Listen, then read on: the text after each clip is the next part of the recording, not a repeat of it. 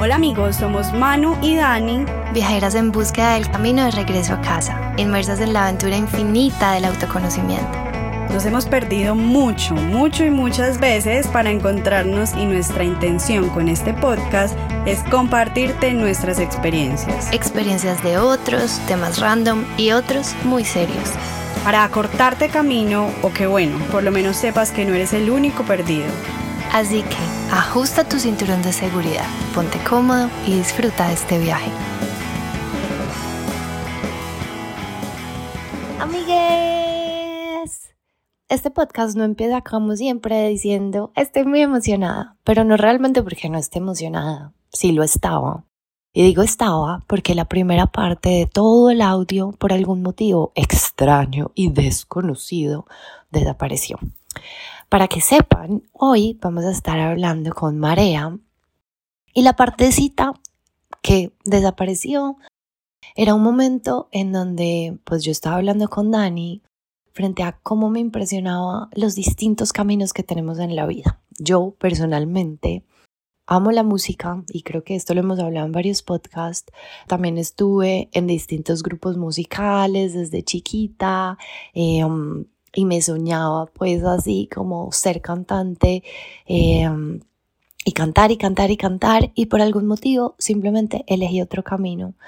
Y esto me hace ver como que todo el tiempo, siempre en nuestro caminar, tenemos diferentes rutas que podemos elegir y que todas están listas para ti y que efectivamente somos los responsables de nuestro destino.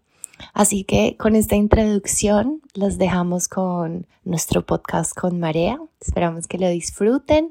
Recuerden que nos pueden seguir en arroba conecta con sentido y allá pueden encontrar toda la información de nuestros viajes y retiros. Tendremos nuestro próximo viaje a India en noviembre del 2023. Así que abróchense el cinturón de seguridad y comencemos este viaje micrófono, yo como que yo no puedo explicar eso. Yo pensé que era normal. Yo pensé que era como, ah, pues estoy demasiado feliz. Pero ya después miro para atrás y digo, no, pero es que cualquier niño era como que, ay, canto y, me voy para mi casa. Pues y no pasó nada. Para mí era como una electricidad que yo ya, pues quiero como intentar entender, una electricidad interna que yo decía, esto es. Pero entonces como que no sabía cómo, cómo expresarla ni cómo llamarla, ni siquiera sé en este momento. Y yo sabía que las noches y los días enteros en el estudio de grabación grabando con Canto Alegre eran para mí, o sea, era mi paraíso. Yo decía, ¿cuáles vacaciones? Eh, mejor dicho, ¿cuál salida con amiguitas? Yo, así a mí sí me dicen el puente, o sea, era puente y vamos al estudio de grabación, pues era como si me dijeran, vamos a Disney. Yo era, vamos a Disney todo el fin de semana. Mi mamá era listo, pues las dejo 14 horas al día, yo no sé cuánto, esto era intenso y éramos chiquiticas, Amalia y yo, y yo sentía como una, sí, se sentía como una, estoy en mi lugar, este es mi lugar, aquí, aquí como que pertenezco. Entonces era como que listo, el micrófono y el estudio de grabación, que son dos carreras que obviamente se pueden complementar, pero entonces yo dije, bueno, el estudio de grabación y estudié ingeniería de sonido, me formé profesionalmente, también soy, pues soy música profesional, pero me fui más hacia la ingeniería y esa chispita lo que dicen ustedes como ahí adentro, como que la empecé como a, a olvidar y dije, pues yo que, o sea, yo chiquita decía así, yo quiero, yo literal quiero ser Britney Spears. Y yo pensé que todas las niñas querían ser Britney Spears porque todas decían que querían ser Britney Spears. Y yo decía, yo creo que yo sí quiero ser Britney Spears. De verdad. Tú no estás tan segura, yo sí. Y me daba como pena porque yo decía, no, pues qué bobada, como la que se quiere teñir los rayitos que todas queríamos. Pues como que yo dije, bueno, entonces como que pues, eh, qué sueño tan loco, pues si todas quieren lo mismo, pues cuántas Britney Spears va a haber. Entonces, eh, estudiando la carrera, pues obviamente amo la ingeniería de sonido, amo pues todo lo técnico. Y fue en pandemia, yo creo que pandemia a mí me, mm, pues, me sacudió mucho internamente. Y en pandemia dije, yo necesito, o sea, de verdad, yo sentí algo acá también, esa misma cosita ya, ya estaba llamando. Y también me parece un momento perfecto porque siento que maduré mucho, siento que pude como procesar muchas cosas adentro en todos estos años, como desde que estudié, desde que estaba en el colegio, estaba como en, en baja, en fuego bajo, todo en mi corazón como cocinándose poco a poco y hasta que pandemia fue sagrada para mí y dije, aquí, yo no, yo no me, pues yo, esto es, yo no, no sé qué va a pasar mañana, yo no me puedo morir sin, sin haber compuesto una canción, sin haber dicho, estoy, soy una artista solista, porque yo he cantado para Raimundo y todo el mundo, eh, he sido ingeniera de sonido, he sido corista, he sido pianista, como que le entregué la música a todo el mundo, menos a mí. Y en pandemia dije, perdón, soy yo, soy yo, yo creo que todo esto me llevó a mí y gracias, el camino fue hermoso y fue exactamente lo que, pues, lo que tuvo que ser para, para tener las herramientas que necesitaba. Pero fue pandemia que yo dije, bueno, Marea, y Marea está inscrito adentro de mi nombre, que no lo había encontrado, Mariana, Ma de Restrepo, A de Aguirre. Línea materna, línea paterna, todo encajó y yo lo encontré un día y yo dije, es, acá fue, acá fue.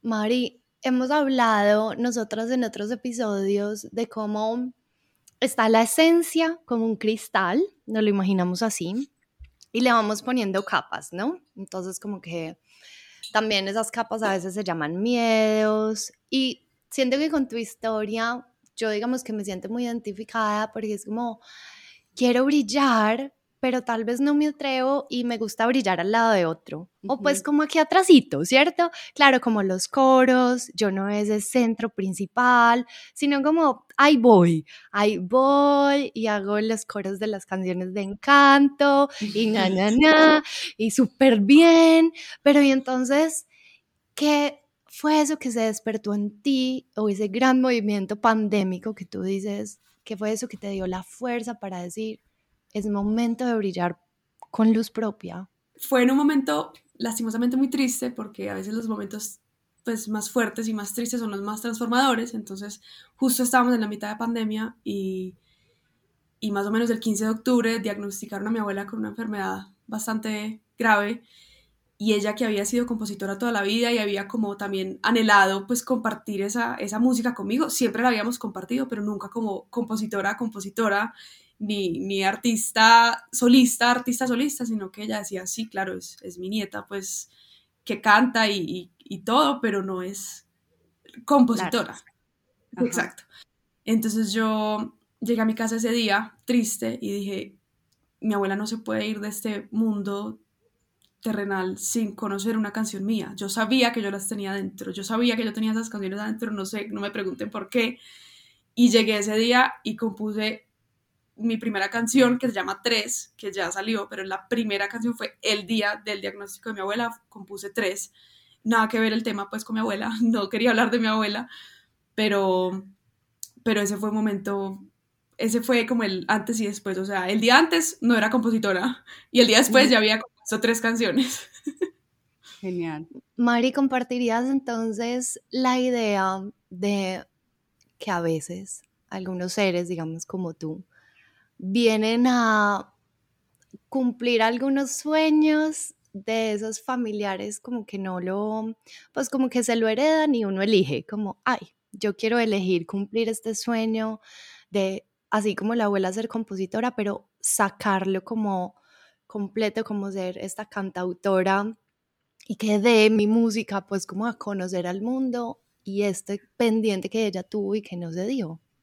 Sí, justo quería que la pregunta y que la conversación girara hacia allá y lo hiciste perfecto, Manu. Quería también hablar de eso porque no es como que estoy viviendo la vida de mi abuela ni estoy como, o sea, no quiero pues quedar como atrapada en, su vida y simplemente decir yo soy ella y ya, no, para nada, yo lo, lo he procesado mucho y he constelado mucho y también lo pienso como que es, qué bonito, compartimos los mismos miedos y ella me lo ha dicho de todas las formas, en todos los eh, estados, eh, cuando estaba acá y ya en sueños y todo, me lo ha dicho, comparto tu mismo miedo y comparto tu misma necesidad como de expresión, de expresarte y de decir y, de como de tener poder como mujer y como pues compositora, como artista, como joven. Entonces yo siento que es ahí, con esa fuerza, con esa gasolina de ella, crear mi propia carrera como artista, no cantar las canciones de ella, porque también fue una idea, fue decir como, bueno, yo no soy compositora, entonces voy a, mi abuela tiene 500 canciones en catálogo, pues las uso, muy fácil, es una, es una salida muy fácil.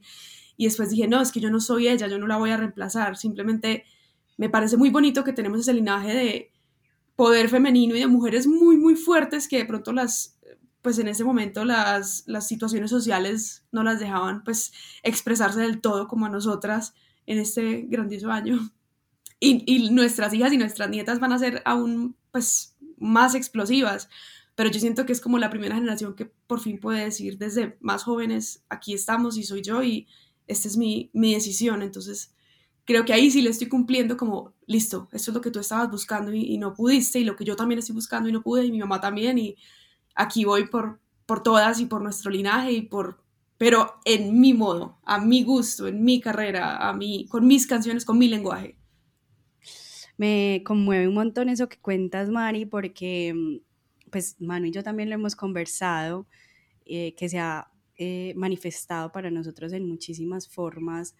Esto que mm, ancestralmente viene con nosotras y que hoy elegimos hacer en nombre de todas las que no pudieron hacerlo, pero elegimos hacerlo diferente. Y más que para cumplirles a ellas, porque no les debemos nada, eso fue algo que comprendimos, es cumplirnos a nosotras y en ese sentido, cuando nos realizamos a nosotras mismas, ellas se están liberando. O sea, ellas se sienten totalmente felices y, y me, bueno, resueno mucho con, con eso de tu camino, de no estás siendo la abuela, que eso es súper importante, sino que estás creando una nueva historia y contándote una nueva historia. A mí me gusta pensar que en la vida hay tres caminos y así los, los comprendo. El camino de repetir, que podría ser, pues digamos en tu caso, una Mari, o que repite las canciones de la abuela, o que repite escribirlas y no, nada, ¿cierto? Rechazar, que podría ser inclusive hasta rechazar la música y decir, nada que ver, pues voy a hacer algo todo lo contrario. Y el que me parece fascinante, que es el camino que elijo, es reparar.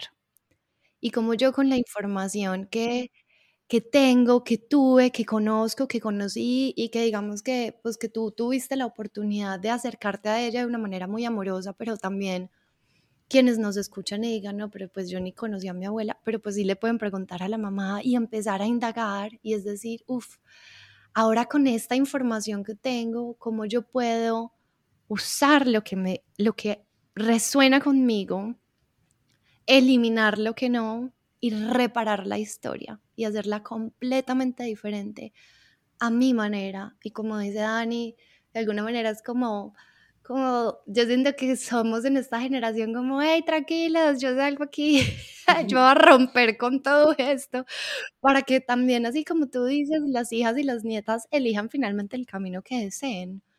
Entonces me encanta escucharte porque digo, esta es la manera más consciente de reparar una historia y saber y decir, simplemente mi abuela me inspiró, pero yo lo hago por mí. Y hacerlo por mí significa ahora yo brillo con luz propia. Exacto, con su gasolina, con su tenacidad, con su inspirada por ella, pero es con mi propio carro. O sea, yo tengo mi propia máquina y mi propia vida y mi propio mi propio lenguaje y quién sabe si ella estaría de acuerdo con, con letras mías o con mi, pues, de pronto de, me está mirando y está orgullosa, ojalá. Pero lo que dices tú, súper lindo, como hacer mi propia versión de, de lo que ella empezó, porque también es muy bonito, pues yo siento que por algo nacimos en el linaje que nacimos y de pronto el mío era una liberación femenina por medio de la expresión cantada o, escrita. Mi prima es escritora, mi primo es escritor, eso es, salió una camada de nietos como mi hermana es ilustradora, como locos dirían, pero yo diría cuerdos, eh, muy especiales por, por, su inspiración y porque ella nos, mejor dicho, nos dio el ejemplo perfecto para que cada uno pudiera, pudiera sembrar esa semillita y, empezar a germinarla. Es hermoso. Y, y, yo aquí lo conecto con lo que decía Manu, que también pues eh, contar que sé que es un gran logro para ti. Y pues yo me siento muy orgullosa de decir, una amiga mía salió en Las Voces de Encanto, ¿cierto? Como, y, que creo que tiene mucho que ver, yo lo hablaba con Manu, eh, las personas de Disney hicieron una gran investigación sobre nuestra forma cultural de concebir la familia, porque eh, somos unas familias, pues sí, como muy matriarcales, un poquito machistas desde mi punto de vista. Em, pero aquí es como todos los nietos queremos eh, cumplirle los deseos a la abuela y queremos tener una muy buena relación con la abuela y entonces nos traicionamos incluso a nosotros mismos por, em, por la abuela y la abuela es el centro de todo. Y aquí es como, sí, abuela, o sea, toda esta camada de artistas que salieron, ¿cierto? Lo que tú dices de estos nietos, eh, cumpliéndose a sí mismos y finalmente como se desenvuelve también la película de Encanto al final, es la abuela lo único que quiere es la familia feliz, ¿cierto? Como que, que todos estemos unidos y que cada uno esté en lo suyo.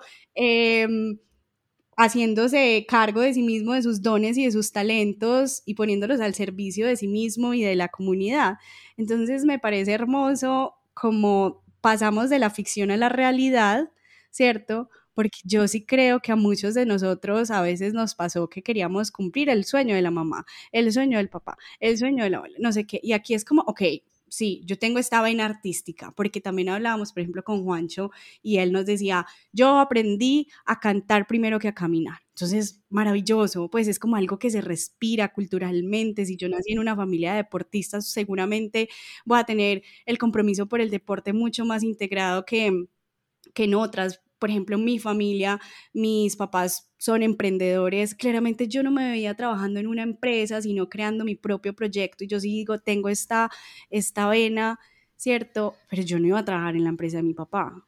No era lo que yo quería, por ejemplo. No era donde yo sentía que se estaba cumpliendo ahí mi propósito y donde yo sentía que se estaba eh, explorando mi luz, ¿cierto? O poniendo mi luz.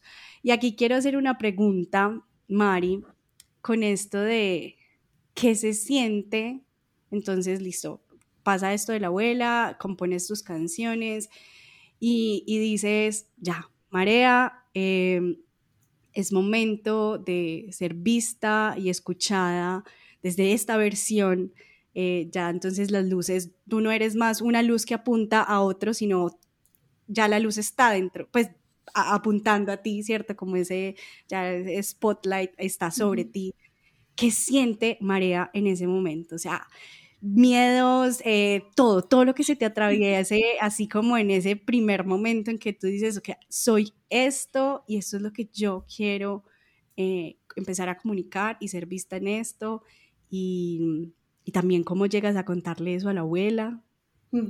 Yo creo que inmediatamente cuando decidí ser Marea, el espectro de emociones que yo conocía se duplicó, o sea, se, se volvió muy amplio y yo conocí miedos muy profundos, muy, muy, muy, muy, muy profundos, tristezas profundas, decepciones profundas y a la vez emociones y alegrías que yo en mi vida había experimentado y me pongo emocional, porque sí es, es como que, o sea, yo decía, yo puedo sentir todo esto y no sé si fue como que también dije, bueno, soy artista, me, me categorizo, o sea, artista, me categorizo sensible, no sé si fue como toda una combinación de eso y se abrió el mundo de las emociones y de sentir fuertemente las cosas. Obviamente con las alegrías, pues qué delicia, las alegrías todo el tiempo, ¿no? Vienen miedos profundos, pero de los, mejor dicho, de los sótanos que no conocemos, a tocar la puerta a decir, sí, marea, listo, y entonces, y, entonces, ¿qué? ¿Te vas a exponer y qué van a decir de ti? y te cortas el pelo y qué van a decir de ti, y te pones rosado y qué van a decir de ti, si te has puesto, si has sido como, como bien vestida, pues para tu familia todo el tiempo, o sea, esto ha sido no solo marea, desde, pues desde mi canto hasta las letras que digo, hasta la ropa que me pongo, como quiero cortarme el pelo, siento que por fin estoy tomando decisiones por mí y simplemente me río si la gente pues reacciona como reaccione, pero yo siento que admiran por lo menos la autenticidad en uno. No sé, Dala, cuando te cortaste el pelo te pasó eso, es como, uno dice, soy yo y tengo que expresarlo y... De alguna manera eso tiene que salir. Yo le decía a Manu también que teníamos esta conversación y es como, ¿cuánta energía también se usa intentando reprimir eso que está ahí latente? También es muy complejo todo eso que como Mm, yo lo veo en imágenes nuevamente, es como esa leona dentro de mí eh, queriendo hacer un montón de cosas, expresarse, esa melena que no era lisa, sino crespa, toda la energía que yo tenía que hacer para contenerla también era muy desgastante. Y obvio me daba mucho miedo con sacar la leona porque pues rugía, yo no sabía cómo se iba a comportar, de pronto iba y acechaba, pues sabes, como que también hacía una exploración de cómo me encuentro ahí, cómo soy yo con pelo largo, sin pelo largo. Yo le dije a Manu, con pelo corto yo cambié todo mi closet, o sea, es que yo ya no soy eso en todos los sentidos, yo ya no soy, hay un cambio que se da de adentro hacia afuera totalmente. Sí. Mari, ¿Y qué fue eso entonces que te dio la fuerza para mirar a esos miedos y decirles, ¿saben qué? No me importa. ¿O pues qué herramientas utilizaste y sigues usando? Sí, yo, yo busco herramientas todo el día. y lo que, lo que yo, Ali, quería complementar que me pasa y es súper, en este momento siento que es superficial, pero siento que tiene un fondo. Yo cada vez que, que iba a salir de mi casa y miraba el closet para vestirme, tenía que pensar a quién voy a ver y qué me voy a poner para esa persona, se los juro. Y me demoraba y me agotaba todos los días diciendo, yo qué color, pues, qué me puedo poner si voy a ir donde mi abuela, abuela 1, abuela 2, mejor amiga, eh, bueno, y ya yo abro el closet y yo les digo, yo disfruto coger mi ropa y, o sea, jugar y decir, no me importa. O sea, ya la energía como que fluye como más en forma de catarata y no como que es un eh, río tratando de, salir y como está. Era como vestirte de cada persona, o sea, como que te vestías de otros menos de ti. Y ahora Mari dice que tuvo un montón de capas y ahora se viste de ella y se deja ver. Eso, y los otros, pues ya fue un cambio fuerte, pero ya verán. Y me ven tan feliz y tan radiante que creo que esa es la o sea, si lo, si lo aman a uno, ese es ahí, ahí se dice el amor puro, dice tu felicidad mi felicidad, te ves divina, te luce, se te ve divino y hasta ahí. y ya la conversación se acaba. O incluso yo también lo sentía con la gente que incomodaba, o sea, solo mi presencia sin tener pelo, ¿cierto? O calva, incomodaba a esas personas y eso ya no tenía que ver conmigo, eso ya tenía que ver con la otra persona cómo se sentía frente a eso y luego en una conversación que tuve con mi mamá, porque creo que era una de las personas que más les incomodaba eh, mi corte de pelo, creo que todavía. Em, yo me sentaba y en la conversación podía intuir de dónde venía esa incomodidad de ella y era, eh, ella todavía sigue teniendo el pelo crespo y se lo sigue alisando y sigue siendo para ella como, comillas, un martirio eh, seguir pues como en función de su cabello, porque todavía yo siento que está esa leona reprimida, ¿cierto? Esa leona mamá y reprimida. Sí. Y bueno, también ya la miro con mucha... Eh, con mucha compasión. Sí, con mucho amor, pero también ese es su camino, yo no, yo no voy a contener más la leona, ¿cierto? Entonces, me gusta también en el, en el camino que nosotras hemos transitado, Manu, los lugares a los que llegamos también a incomodar. Pues ahí también se está dando el mensaje, o por lo menos a mí, no sé, eso a mí incluso a veces me gusta. Y es como, digamos que acá con el ejemplo de la leona es, entonces me contengo al punto de no salir a cazar y alimentarme y elijo morir de hambre porque tú vivas. Y al final eso no es sostenible en el tiempo. No es sostenible que yo me vista los lunes de abuela, los martes de mi pareja, los miércoles de Luisa, los jueves de Juan, y al final preguntarme, llegar a la casa y, uff, ¿qué máscara me tengo que poner mañana? ¿Qué disfraz? Para, porque y yo empecé como hay que agradarle a todo el mundo, o sea, como que yo no sé quién fue el que nos enseñó eso, ¿cierto? Sí, sí, sí, y mi nuevo mantra, mi nuevo mantra es, ¿a quién vas a incomodar, a los otros o a ti? Mm. Pues voy a seguir incomodando a mí toda la vida, todos los días, para de pronto un microsegundo de una persona, pues que ya será su, realidad. O sea, yo ya pienso en eso todos los días. ¿A, quién estoy haciéndole daño en este momento? Me estoy, me estoy achiquitando a mí misma para que las otras personas sigan, su, pues, nos incomoden. ¿Cuánto estás dispuesto? Recuerdo a alguien que me decía, es que yo no quiero renunciar a los otros, no quiero renunciar a las personas que amo. Entonces, bueno, a nivel terapéutico, entonces le dije, o sea, que prefieres renunciar a ti por no renunciar a ellos. Y dijo como, ¡Ah! sí, he renunciado a mí toda la vida. Y eso se ve en todos los niveles. Yo recuerdo que una señora que trabajaba conmigo me dijo como, ¡Ah! ¿cómo así? Entonces te vas a ir de la casa a vivir con el novio y la mamá. Y en esos momentos pensé, claro, creencia, culturalmente, debo permanecer acá. Y yo dije, yo le voy a volver la pregunta, o sea, yo ya no me quedo callada con nada y le dije, entonces tú consideras que el ideal sería que me quede con mi mamá toda la vida y que no haga mi familia. Y me mira y me dice como, ah, no. Yo le dije, entonces no tiene ningún sentido lo que me estás diciendo, o sea, es como que te lo reboto. Y es como, total, o sea, todo por todas partes, nos estaba como invitando a renuncia a ti, renuncia a ti, renuncia a ti, esto es lo escondida, esto es muy raro, ¿quién puede vivir de la música? Porque deben venir todos esos, que es que eran los ejemplos que nos daban chiquitos, ¿cierto? Y es posible, es posible vivir del arte. Absolutamente posible. Eso, ahí de es posible vivir del arte, me gustaría ya como aterrizar un poco mm, en esto cómo es ser ya en la industria, que además te has movido desde hace mucho en este campo, cómo es ser marea eh, en la industria de Medellín incluso, ¿cierto? De ya no estar siendo esa lucecita ahí detrás, sino, como te decía, tener ahí la luz bajo ti. ¿Cómo es? Pero en cuanto a la industria de la música en este momento.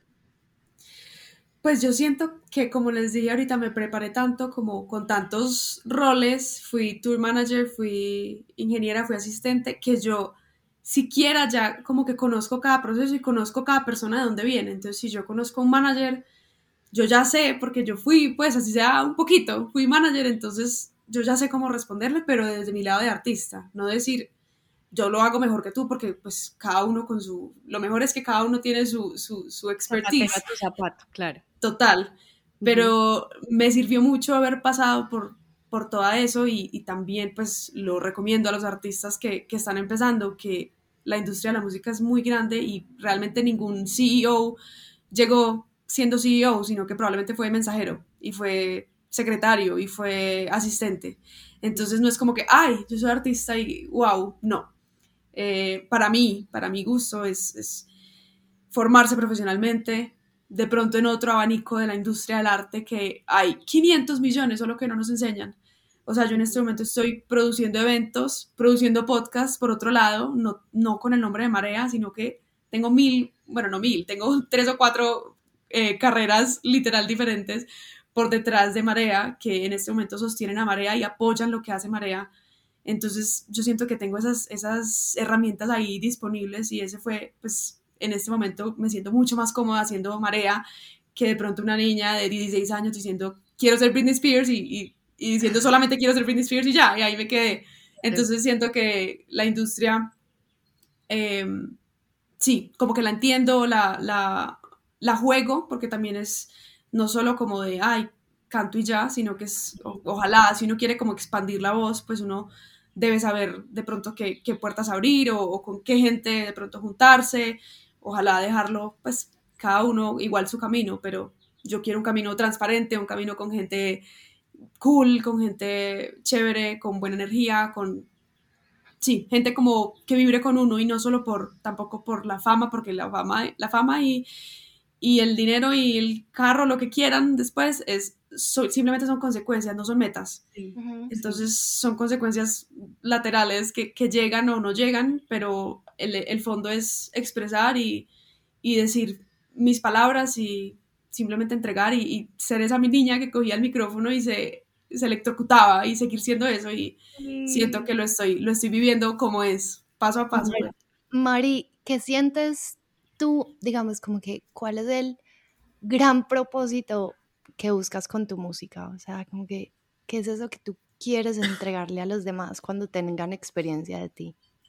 Yo siento que la música y lo que hablábamos ahorita, pues de, sí, de lo que hace la música en uno, es que, y lo que tú dijiste con la gripa, para ti, Rubén Blades es el Dolex de, de tu enfermedad, pero Rubén Blades seguramente no lo pensó así. Entonces yo siento que la, la música como que termina su ciclo cuando la otra persona la recibe, la procesa y la integra en sí y la transforma. Para ti te puede curar la gripa y entonces yo siendo Rubén Blades, yo estaría muy orgulloso de que mi música cure tu gripa. O sea, para mí ese es el verdadero fin del arte. Es como la percepción y la integración de la otra persona de mi música.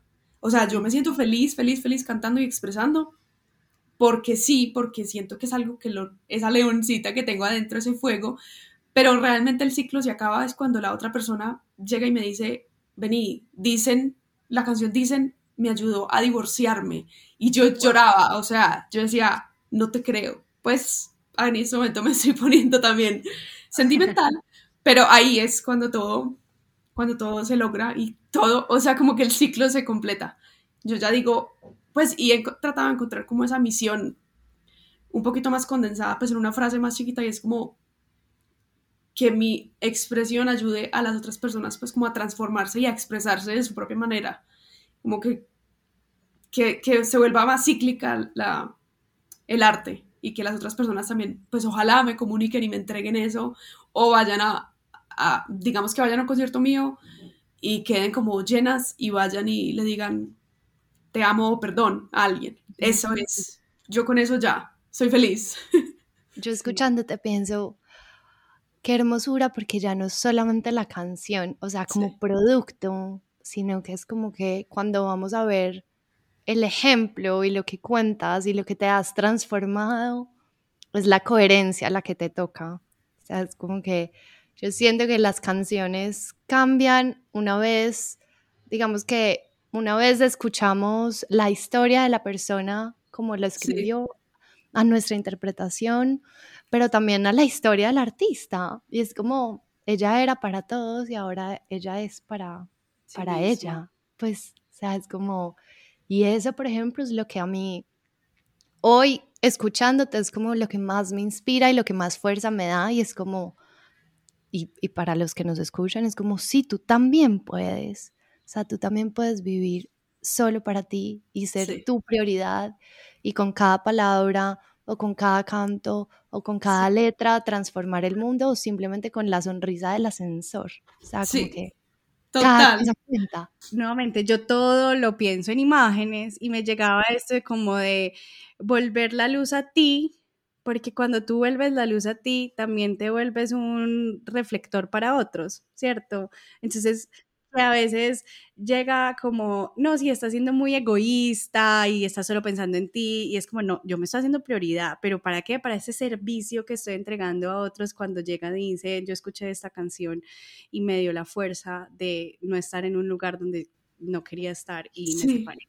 Y tú solo te vuelves reflector, tú solo te vuelves reflector también cuando coges cada bombillito que le estás entregando al mundo y, y te lo guardas acá y lo multiplicas también. Súper linda esa, esa, imagen. Y te lo das a ti mismo y te alquimizas y te transformas porque yo sé y nosotras somos evidencia de tu trabajo que no salió de la noche a la mañana, esto se viene gestando desde hace mucho tiempo, tiene mucho que ver con tu trabajo personal, con tu viaje interior, que esto es algo que siempre pues resaltamos justo en este podcast del viaje hacia adentro esto es el resultado, o sea, Marea es el resultado de esa alquimia de ese viaje hacia adentro. Absolutamente. Manu, y ahorita que me preguntabas de la herramienta, que también nos quedó esa, esa pregunta en el aire, hoy un podcast, un episodio corto de una, de una grande que se llama Sarah Blonding, como Blondie, de Blondie, Blondie pero con N, que la amo, o sea, ella sin saberlo ha sido una gran, una gran guía para mí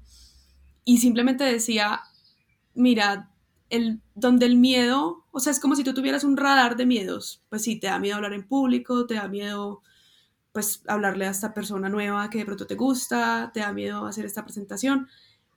Escoge, o sea, donde, donde haya más fueguito, donde haya más miedo, párale más bolas. Entonces yo digo, porque el miedo es simplemente una vocecita que te dice, es por acá, es por acá, es por acá. A mí si a mí me ponen a hacer una ponencia, una conferencia de salud, de, no sé, de las células, pues yo digo, y pues a mí miedo, así como miedo, no me, no me da, pues yo estudio y la hago y pues si no me importa, ¿me entienden? Como que uno sale, pues o listo, sale de eso, le dan como nervios, pues. Pero... Sí. Sí, pues hago, estudio y pues la hago y, y importa el otro día pues como que sigo mi vida. Pero yo pienso en mi concierto y yo digo, Dios mío, o sea, yo qué estoy haciendo con mi vida para sentir este miedo. Entonces yo simplemente la recuerdo a ella y digo, es que es por acá, es por acá, tiene que ser por acá. Y yo rescato la gran capacidad que tienes y que pues tenemos todos los seres humanos, pero como tú la haces palpable de navegar en todas las emociones, porque volví a ese día en que dieron el diagnóstico de la abuelita y que sentiste amor, terror, miedo, angustia y que escribiste una canción que nada que ver con la abuela, que alguien habría podido decir, ah, va a escribir desde la abuela, porque siempre me pregunté, cuando alguien compone una canción o hace un álbum, entonces es que está rentusado, pues, y entonces coge esa tusa y la exprime, y digo, ah, o sea, como que acaba de entender como la capacidad de ser capaz de, la capacidad de elegir la emoción y navegarla y utilizarla para esa composición.